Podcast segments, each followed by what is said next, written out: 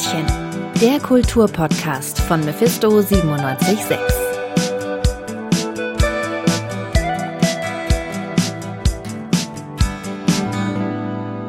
Der Weltraum. Unendliche Weiten und unendliche Geschichten. Science Fiction ist eines der langlebigsten und facettenreichsten Genres, die die Fantasie der Menschen so hervorgebracht haben und eines der bekanntesten und einflussreichsten Werke war Dune von Frank Herbert aus dem Jahr 1965. Vor kurzem ist zu diesem Stoff eine neue Verfilmung von dem Regisseur Denis Villeneuve in die Kinos gekommen. Meine Meinung dazu kann man in der letzten Folge Gretchen schaut nachhören, aber die Welt hat sich ja seit 1965 ein bisschen gewandelt. Und genau darüber wollen wir heute sprechen, wie die Zeit und die Gesellschaft Einfluss auf die aktuelle Science Fiction haben und wie es vielleicht auch im Umgekehrten der Fall sein kann. Und damit herzlich willkommen zur neuen Folge von Gretchen, dem Kulturpodcast von Mephisto 976. Ich bin Vincent Schmidt und ich spreche heute mit Tim und Hallo. Alex. Hallo Vincent. Und später spreche ich noch mit dem Autor Robert Corvus. Der verfolgt seit Jahren Science Fiction in allen möglichen Kunstformen. Erst als Leser und jetzt auch als Autor, unter anderem für die Science-Fiction-Romanserie Perry Roden. Doch als erstes möchte ich euch beide erstmal fragen, was sind denn eure Lieblings-Science-Fiction-Werke? Tim. Ja, also Science Fiction begleitet mich schon sehr lange und ich bin großer Science Fiction Fan in der Literatur würde ich da sagen, wobei da auch immer die Frage ist, ist das jetzt Science Fiction? Sind das einfach nur Gesellschaftsdystopien, Utopien? Aber ich, ich würde es als Science Fiction bezeichnen, weil es in der Zukunft spielt. Mein Lieblings-Science-Fiction-Roman ist 1984 von George Orwell. Das hat mich sehr beeindruckt, als ich das gelesen habe. Und als mein Lieblings-Science-Fiction-Film würde ich, glaube ich, Blade Runner bezeichnen. Und du, Alex?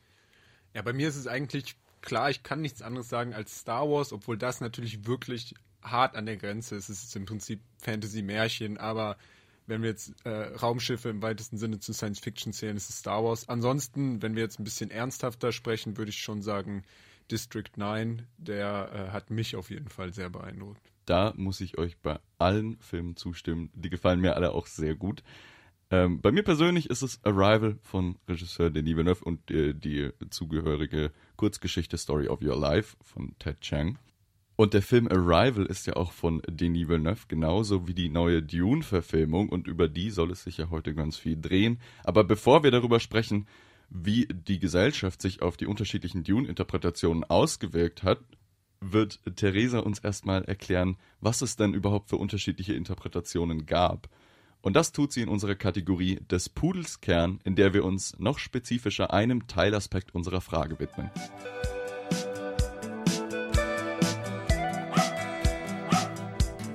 Des Pudels Kern.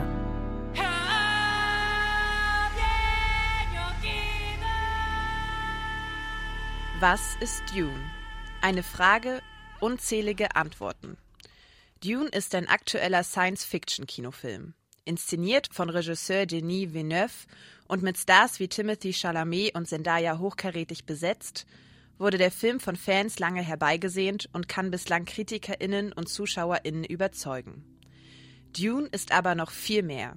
Der Stoff und seine vielfältigen Adaptionen haben seit den 60er Jahren das Science-Fiction-Genre immer wieder neu definiert. Man kann sagen, seit es Dune gibt, ist die Geschichte der Dune-Adaption eng verbunden mit der Geschichte der Science-Fiction selbst.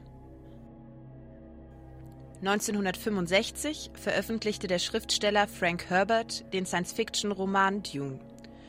Dune spielt mehrere tausend Jahre in der Zukunft. Die Menschheit lebt auf verschiedenen Planeten verteilt, die von Adelshäusern regiert werden. Die interplanetare Navigation ist nur möglich durch die Substanz Spice, eine bewusstseinserweiternde Droge, die auf dem Wüstenplaneten Arrakis abgebaut wird und einen Blick in die Zukunft gewährt. Das Spice garantiert das Leben. Das Spice erweitert das Bewusstsein. Das Spice ist lebenswichtig für die Raumfahrt. Der unwirtliche Planet wird bevölkert von gigantischen Sandwürmern. Um die Herrschaft auf diesem strategisch bedeutsamen Planeten streiten die Häuser der Atreides und Harkonnen. Paul, dem Sohn des Herzogs Atreides, kommt dabei eine besondere Bedeutung zu, denn die auf Arrakis einheimischen Fremen sehen in ihm ihren Messias. Irgendwas geschieht mit mir. Irgendwas. Ich kann es nicht kontrollieren. Was hast du gesehen?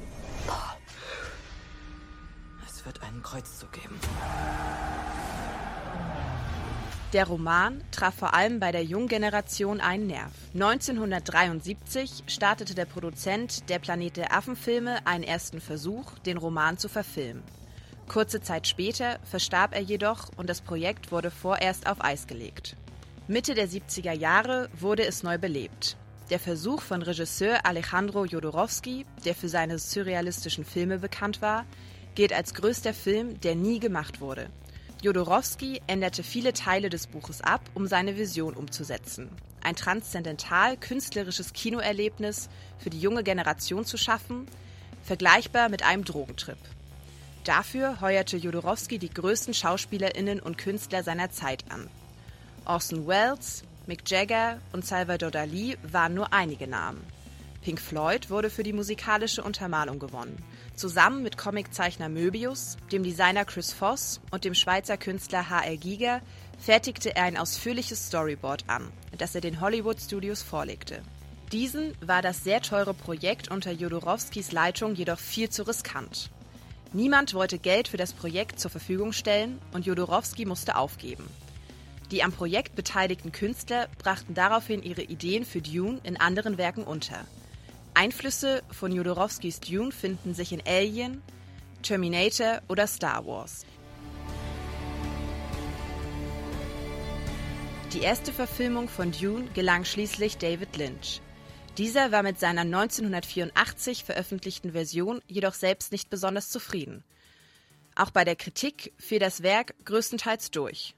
Lynch schaffte es nicht, die Komplexität der Geschichte in zweieinhalb Stunden Film zu vermitteln.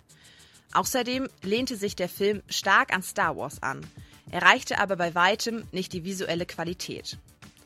Danach wurde es im Kino still um Dune.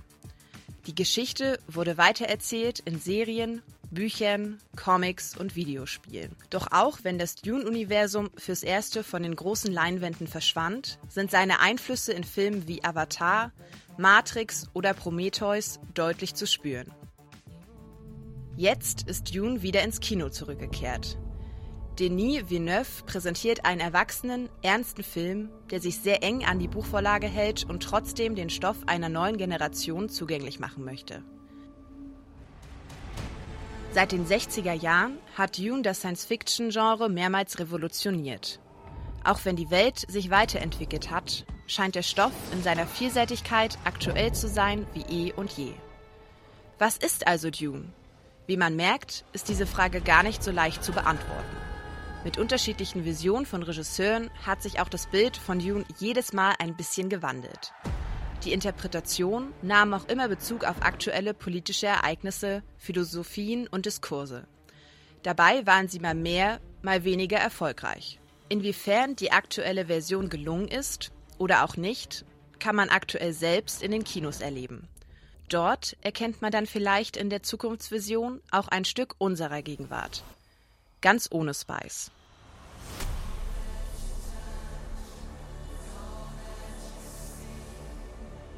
Dune begleitet also schon einige Generationen von Science-Fiction-Fans. Auch für den Science-Fiction-Autor Robert Corvus spielt Dune eine große Rolle. Auf meine Frage, welcher Science-Fiction-Stoff ihm am besten gefällt, hat er mir nämlich Folgendes geantwortet. Es ist tatsächlich der Wüstenplanet. Also der Wüstenplanet hat mich sehr, sehr geprägt und ohne der Wüstenplanet wäre ich kein Schriftsteller geworden, da bin ich mir ziemlich sicher. Und warum war das so einflussreich für Sie? Weil es so eine Wucht hat, diese Geschichte. Also sie hat so Elementares zu sagen über das Menschsein, über das Potenzial des Menschseins, auch über die Verstrickungen, die damit einhergehen, über solche Themen wie Schicksal, äh, freier Wille und auch der Preis, wenn man seinen freien Willen auslebt. Und natürlich macht diese Geschichte das ganz große Panorama äh, auf über die ganz ferne Zukunft der Menschheit als Ganzes, die ihren Platz zwischen den Sternen finden muss. Und welche der mehreren einigen Dune-Interpretationen war denn für Sie so der, das einflussreichste oder das, was Ihnen am besten gefällt?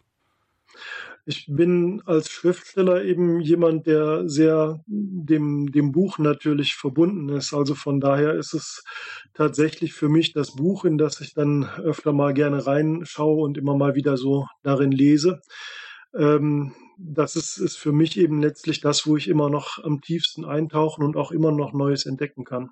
Jetzt haben Sie ja gesagt, dass äh, Dune für Sie relativ viel bedeutet, weil es äh, sehr viel über das Menschsein an sich auch erzählt. Was äh, glauben Sie denn, wie sich äh, der Anspruch, den Science Fiction hat, vielleicht auch von anderen Genres unterscheidet? Also die Schwesterwissenschaft der Science Fiction ist die Soziologie. Das wird oft missverstanden, weil die Leute denken, es wäre die Physik. Aber die Physik ist nur das Vehikel, um ein Novum einzubringen, etwas einzubringen, das wir in unserer Welt, in unserer Erfahrung nicht kennen und das dann als Auslöser dient, um eine andere Welt zu gestalten, in der wir unsere spiegeln können. Und im Gegensatz zu beispielsweise dem Krimi, wo die Psychologie entscheidend ist, wo man also in einen einzelnen Kopf hineinschaut und vielleicht auch, wenn das jetzt der Kopf des Täters ist, überlegt, was ist bei dem denn vielleicht schiefgelaufen oder wo ist, wo ist der denn falsch abgebogen, ist es in der Science Fiction eben der, der große Blick, der, das Weitwinkel, Panorama, das man dort aufnimmt und wo man schaut, was wird denn aus einer gesamten Gesellschaft. Und die Figuren sind dann das, womit wir äh, uns identifizieren können und womit wir diese andere Gegenwelt, wenn man so möchte, erlebbar machen und nachvollziehbar machen auf sowohl intellektueller als auch emotionaler Ebene. Und äh, ich glaube, dass, dass diese Laborfunktion, wenn man so möchte, diese, dieses Gedankenspiel im Großen, dass das dasjenige ist, was man als äh, Potenzial sehen kann, dass die Science Fiction in die Literatur einbringt. Oder ins Geschichtenerzählen allgemein. Also es kann ja auch im Film oder in einem anderen Medium geschehen.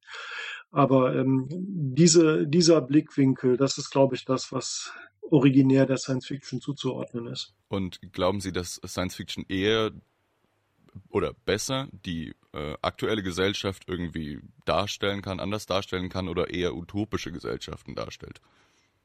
Sie stellt nie utopische Gesellschaften dar. Science Fiction ist immer eine Literatur für die Gegenwart.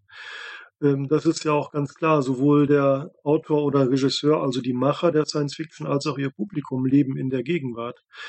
Ähm, es ist immer die Differenzbetrachtung, die da zustande kommt. Also wir sehen eben etwas, das anders ist als das, was wir kennen.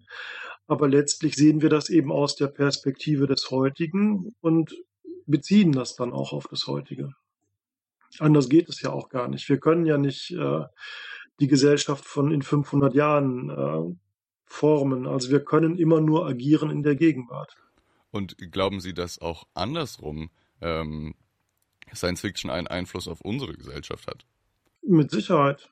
Also das ist, äh, sieht man als ich habe, äh, ich bin Diplom-Wirtschaftsinformatiker, von daher äh, mit Computern nicht ganz unaffin und da sieht man zum Beispiel die Spuren, die so ein Werk wie Cybermancer hinterlassen äh, hat. Äh, Neuromancer, Entschuldigung, Neuromancer von äh, William Gibson. Ähm, diese ganze Terminologie aus dem Internet äh, ist letztlich aus, aus diesem Buch entstanden. Also das prägt uns schon. Das ist unsere Vorstellungswelt. Das ist also äh, natürlich ist nicht die, die Science Fiction die gesamte Vorstellungswelt äh, der, der gegenwärtigen Menschen, aber sie nimmt Einfluss darauf, sie prägt da etwas und sie trägt zu diesen Bildern bei, mit denen wir uns unsere Welt erklären und unsere Welt auch vorstellen und auch unsere ähm, Pläne schmieden letztlich. Also da hat die Science Fiction mit Sicherheit Einfluss, natürlich. Und äh, wie glauben Sie, dass sich äh, Science Fiction in den letzten Jahren verändert hat?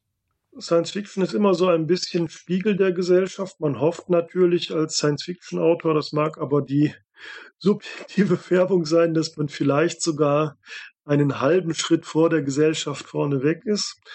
Und äh, das sieht man sicherlich in der, in der Science Fiction auch ähm, in verschiedenen Tendenzen, wie eben die Gesellschaft verschiedene Tendenzen hat. Also zum Beispiel diese ganze Gender-Debatte wird sehr stark geführt in der Science Fiction. Wir haben zum Beispiel Romane wie den von Anne Leckie, wo ein generisches Femininum verwendet wird, wo also alle Figuren, die nicht ganz eindeutig einem männlichen Geschlecht zugeordnet sind, weiblich äh, apostrophiert werden letztlich. Ja.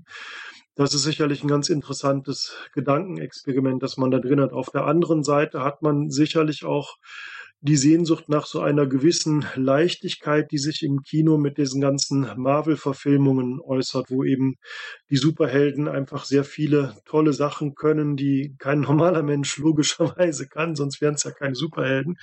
Und wo man einfach vielleicht auch diese Sehnsucht dann hat, äh, zu sagen, ich möchte mir die Welt so ein bisschen einfacher träumen. Und dieses Bedürfnis, was ja erstmal grundsätzlich ein legitimes Bedürfnis ist, dann eben auch aufgenommen wird in den sehr erfolgreichen Science-Fiction-Filmreihen, die man dort jetzt sieht. Glauben Sie, dass ähm, es dort auch einen Unterschied zwischen den unterschiedlichen, also zwischen der Literatur, Literatur zum Beispiel oder äh, den Film, dem Fernsehen gibt, äh, was solche Dinge wie zum Beispiel den Eskapismus oder äh, eben den Anspruch angeht? Also es sind eben unterschiedliche Kunstformen, das muss man ganz klar sehen. Äh, der Film ist eben eine Geschichte in Bildern und äh, die Literatur ist bestenfalls, also da, wo sie richtig glänzt, eine Geschichte in Gedanken. Und ähm, das sind unterschiedliche Dinge und da kann man das, das kann man auch nie eins zu eins äh, übertragen. Also der sehr berühmte und grundlegende Science-Fiction-Autor Isaac Asimov äh, ging dann auch so weit zu sagen, das sind zwei unterschiedliche Genres. Das Science-Fiction-Genre im Film, speziell im Kino, ist eben eines, das auf die, auf das Staunen setzt. Ähm, das entsteht durch visuelle Überwältigung, dass man, was wir ja auch jetzt zum Beispiel in der neuen Dune-Verfilmung sehr stark haben, dass da einfach unglaubliche Effekte drin sind, wo man nur noch staunend davor sitzen kann, aber eben auch in vielen anderen Filmen, während es in einem Buch ähm, die gleichen Dinge eher langweilig sind. Also ich kann schreiben, dass ein Raumschiff explodiert, aber das löst eben nicht dasselbe aus beim Rezipienten. Oder ich kann ein Duell mit Lichtsäbeln beschreiben, aber das ist halt das, das entfaltet seine Wirkung durch die Optik, wenn uns das gezeigt wird und wenn es so real aussieht. Während eben in der Literatur äh, diese alternativen Gesellschaftsentwürfe im Vordergrund stehen. Also entweder als Mahnung, als Verheißung, als Möglichkeit mal darüber nachzudenken, wie denn das Leben anders sein könnte, wie wir uns anders organisieren und miteinander leben könnten. Ähm, das ist eben das, was in der Science-Fiction-Literatur im Vordergrund steht. Und das sind zwei grundverschiedene Stoßrichtungen. Jetzt war Dune, das haben Sie schon gesagt, ein äh, sehr, sehr einflussreiches Buch. Jetzt ist vor kurzem die neue äh, Verfilmung von Denis Villeneuve rausgekommen. Äh, glauben Sie, dass die ähnlich einflussreich auf die Science-Fiction oder allgemein äh, die Fiktion sein wird? Oder glauben Sie, dass die eher eine kleinere Rolle einnehmen wird? Also ich habe es mir tatsächlich in der Vorpremiere schon angeschaut, in einem großen äh, Kino und es ist ein, ein cineastisches Meisterwerk, weil äh, Villeneuve eben die äh, richtigen Bilder sucht und auch findet, um diese äh, Dune-Welt nicht nur darzustellen, sondern zu ergänzen. Also er hat ja auch Szenen in dem Film, die in, dem, äh, in den Büchern nicht auftauchen ähm, die aber sinnvoll sind, die also gut in dieses Universum hineinpassen. Ich glaube, es ist einfach sehr schwierig heutzutage für ein einzelnes Werk einen vergleichbaren Einfluss auszuüben, weil die Masse viel zu groß ist. Es ist einfach so dermaßen viel da, dass sich das dann auch sehr verteilt. Dass es eben gibt eben nicht das eine Buch, das jeder gelesen hat, genauso wenig wie es den einen Film gibt, den jeder gesehen hat. Und deswegen bezweifle ich doch, dass das äh, also zumindest mal diesem Film gelingt, einen dermaßen starken Impact auszuüben auf die Szene, wie das bei dem Buch Der Wüstenplanet der Fall gewesen ist. Das sagt Robert Corvus zu Dune und Science Fiction im Allgemeinen. Jetzt möchte ich nochmal mit Tim und Alex darüber sprechen, wie sich denn Dune im Laufe der Zeit gewandelt hat in den unterschiedlichen Interpretationen. Was sind denn deiner Meinung nach so die größten Unterschiede zwischen den Versionen, Alex? Ja, also generell ist auf jeden Fall die neue Version auch wieder sehr nah am Buch dran, an Originalroman von 1965. Aber der größte Unterschied, der natürlich sofort auffällt, ist auf jeden Fall, dass sie das Gender einer Rolle von Dr. Leard Kynes geändert haben. Im Buch ist es ein weißer Mann und in dem neuen Film von Danny Villeneuve ist es eine schwarze Frau. Das ist auf jeden Fall eine Sache. Äh, allgemein im neuen Dune wird deutlich mehr auf Diversität geachtet, wie das vielleicht bei David Lynch noch der Fall war, bei denen der komplette Cast weiß ist. Und ich glaube, dass das auch ein, eine Sache ist, eben auch mit so einer Umbesetzung von Liet Kynes, ähm, der im Buch ein Mann ist und jetzt äh, eine Frau, dass das äh, deutlich macht, dass auch die Frauenrollen in der neuen Dune-Adaption stärker in den Vordergrund gestellt werden sollen. Ja, das stimmt. Also das ist natürlich auch ein Unterschied zum Buch, weil das Buch so progressiv es in einigen Themen auf jeden Fall ist, behandelt die Frauen auch in erster Linie und da muss ich gleich mal die letzten beiden Sätze aus dem Buch vorwegnehmen. Ist jetzt kein großer Spoiler, aber äh, das Buch behandelt die Frauen in erster Linie, das war mein Eindruck, als Mütter. Und sie sind die Mütter, also Jessica und Shani sind die beiden äh, tragenden Frauenfiguren und Jessica ist halt Pauls Mutter und das ist wirklich ihre Hauptrolle. Und in den letzten beiden Sätzen im Buch unterhält sie sich dann mit Shani, mit Pauls Frau, darüber, dass die beiden in der Geschichte Gattinnen sein werden. Es geht nicht um die Rolle in der Gesellschaft oder die Rolle, die sie selbst für sich haben, sondern es wird über die Männer definiert. Sie werden dann eingehen in die Geschichte als Gattinnen ihrer Männer. Ja, und das macht eben der neue Film, von dem wir zwar noch nicht die zweite Hälfte gesehen haben, äh, aber er deutet an, dass das auf jeden Fall deutlich anders sein wird. Ich glaube, dass auch ein wesentlicher Punkt ist bei der neuen Dune-Adaption oder beziehungsweise was auch erfüllt werden muss, dass eine neue Generation mit diesem Stoff erreicht werden kann, dass Vorbildfunktionen geschaffen werden für Frauen und für Männer und für People of Color und ähm, auch für eine globalisierte Gesellschaft, denn dieser Film wird ja überall in der Welt gezeigt und ähm, zeigt auch eine stark globalisierte Welt, also wo Kulturen aufeinanderprallen. Und ich glaube, dass das eine Qualität ist, die Dune innewohnt. Und das wird auch alles eben dadurch, dass man zum Beispiel Frauenfiguren stärker in den Vordergrund stellt und ihnen mehr Tiefe gibt, als es vielleicht offensichtlich im Buch erscheint, dass das sozusagen ähm, fokussiert wird. Und ich glaube, das gelingt auch ganz gut. Jetzt hast du ja gerade gesagt, dass äh, die Gesellschaft sich seitdem irgendwie ein bisschen gewandelt hat, seit 65 glücklicherweise. Aber wie wird denn die Gesellschaft in Dune dargestellt? Also wir haben ja dieses äh, feudalistische System, dass die Welt von Häusern regiert wird, dass äh, die Planeten quasi als Lehnssystem ausgegeben werden. Seht ihr dort irgendwelche Besonderheiten in den einzelnen Versionen? Ich würde da gleich einhaken, weil ich etwas sagen möchte zur Bildsprache in Denis Villeneuve's Dune, wie die Häuser da dargestellt werden. Das sind sowohl auf der Seite der Harkonnen, die deutlich als die Bösen gekennzeichnet werden, und auf der Seite der Atreides faschistische oder faschistoide Bildsprachen, wie diese Häuser dargestellt werden, mit diesen auf, aufmarschierten äh, Häusern, diesen Armeen, die da in Reih und Glied stehen. Unglaubliche Weiten, das erinnert an Leni Riefenstahls Triumph des Willens in der Bildsprache. Das ist eine klare Anlehnung, ein Zitat.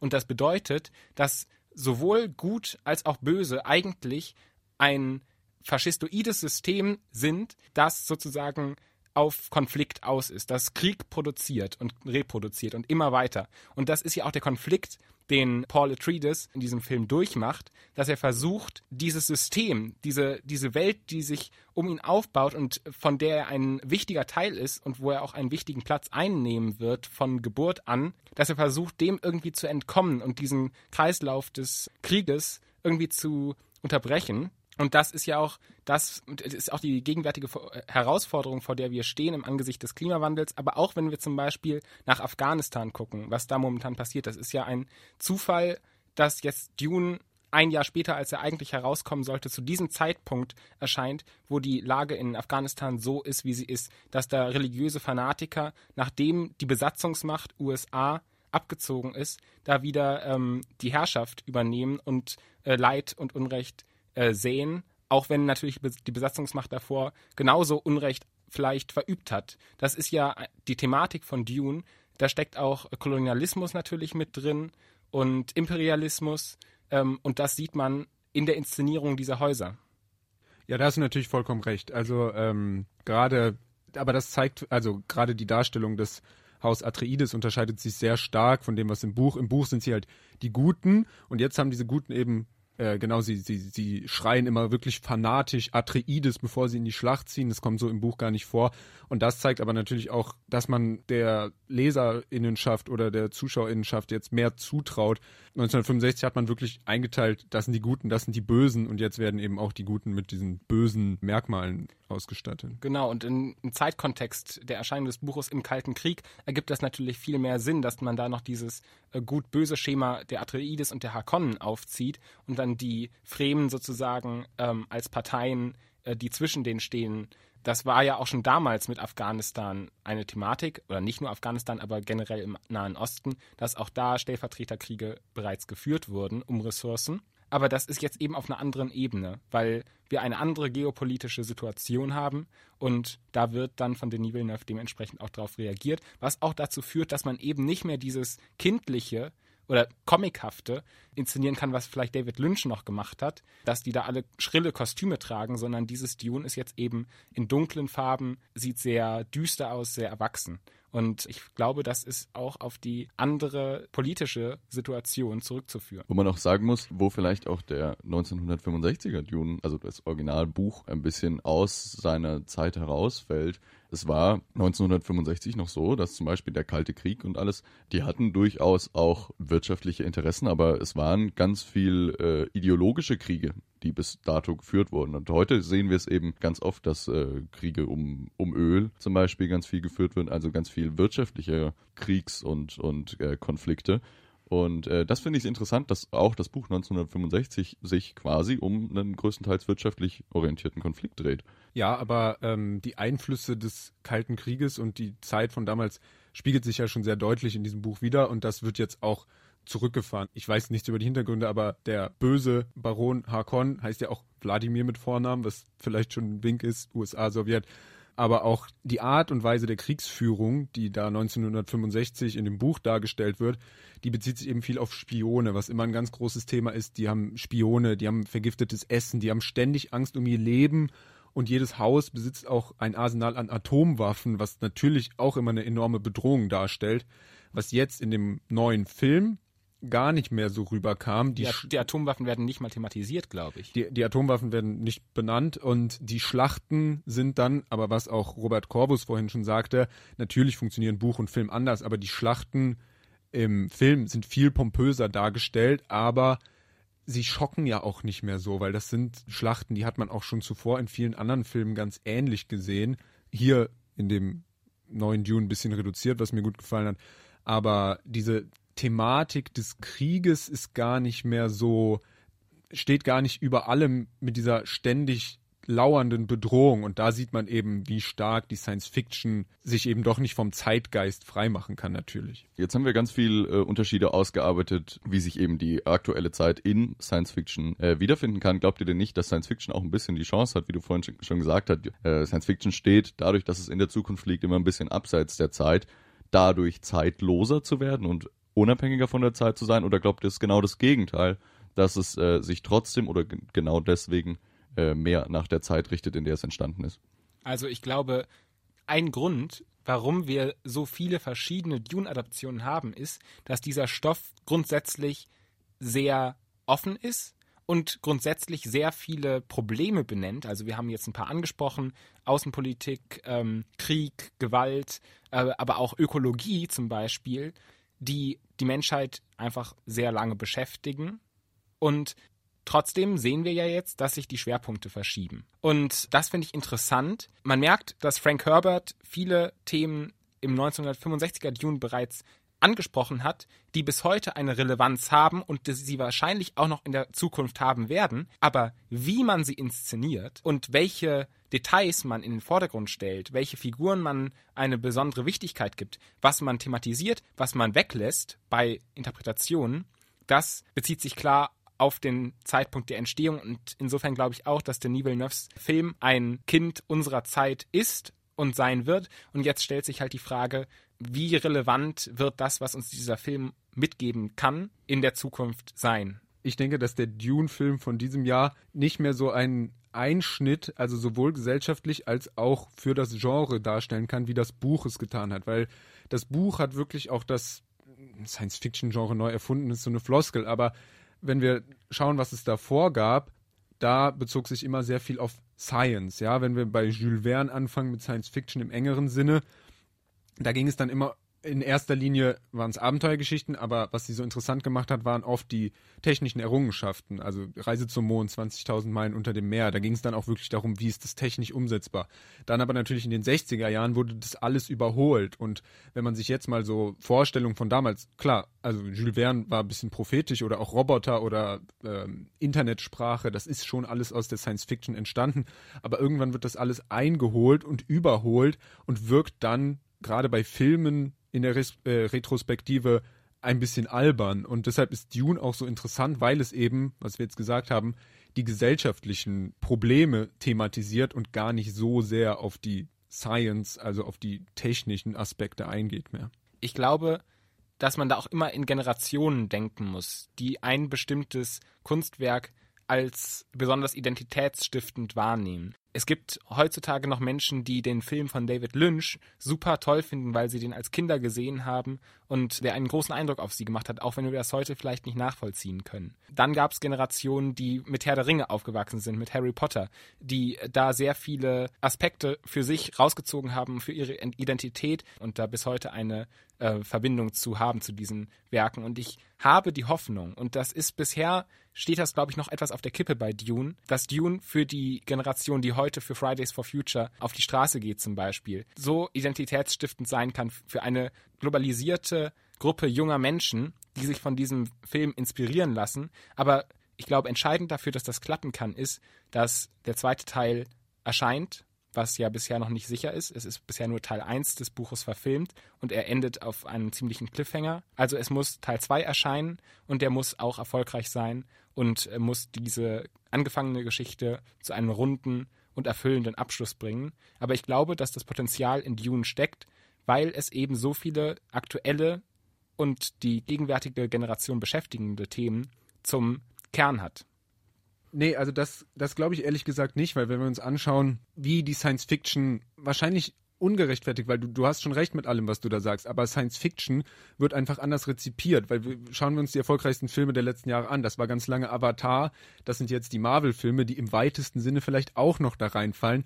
Aber jetzt reden wir nochmal über den Lynch-Film, der äh, aus den 80ern ist, der halt diese gesellschaftlichen Probleme überhaupt nicht berücksichtigt hat, der es halt überhaupt nicht hinbekommen hat, in zweieinhalb Stunden ähm, irgendwas davon auch nur verständlich zu machen und der aber mit seinen Ekeleffekten und den Spezialeffekten und sowas einfach Unterhaltung geboten hat. Aber Science Fiction wird heutzutage immer noch so rezipiert, dass man sich denkt, das ist Unterhaltung, da gibt's geile Raumschiffe, riesige Raumschiffe und das da macht ganz ganz viel Peng, aber was dahinter steckt, das geht einfach auch bei einem Film, der so gut ist wie Dune, in der Masse unter, weil er nicht anders wahrgenommen wird als Marvel-Filme, als Avatar, von dem ja auch noch ein paar Filme kommen. Und ähm, es, ist, es wird einfach nur als Unterhaltung rezipiert, fürchte ich. Aber auch in Unterhaltung kann ja eine Erkenntnis liegen, auch wenn sie erstmal nicht bewusst wahrgenommen wird. Sie prägt ja auf jeden Fall das kulturelle Bewusstsein. Und ich meine, so lange wie Dune jetzt schon in der Weltgeschichte ist und Einflüsse ausübt auf Filme, auf Serien, auf Literatur, auf Videospiele, da, da merkt man einfach, dass da etwas ist, das die Menschheit beschäftigt. Und das ist in der Welt. Und jetzt ist die Frage, was bedeutet das für eine junge Generation? Was kann es bedeuten? Ich glaube, da gibt es ein Potenzial, aber um das voll auszuschöpfen, muss noch mehr folgen. Dann hoffen wir alle mal, dass dort noch mehr folgen wird. Aktuell schaut es ja sehr gut aus. Der Film kommt in Deutschland wirklich gut an und ist auch noch sicher einige Wochen im Kino zu sehen. Also wer Lust darauf hat, äh, ich kann ihn nur empfehlen. Ich glaube, wie ich das bei euch rausgehört habe. Ihr auch? Das war's auch schon wieder mit der neuen Folge Gretchen. Ich bedanke mich bei Tim Puls und Alexander Böhle. Vielen Dank auch an Theresa Willkomm, die den Pudels Kern eingesprochen hat, und an Robert Corvus für das Interview.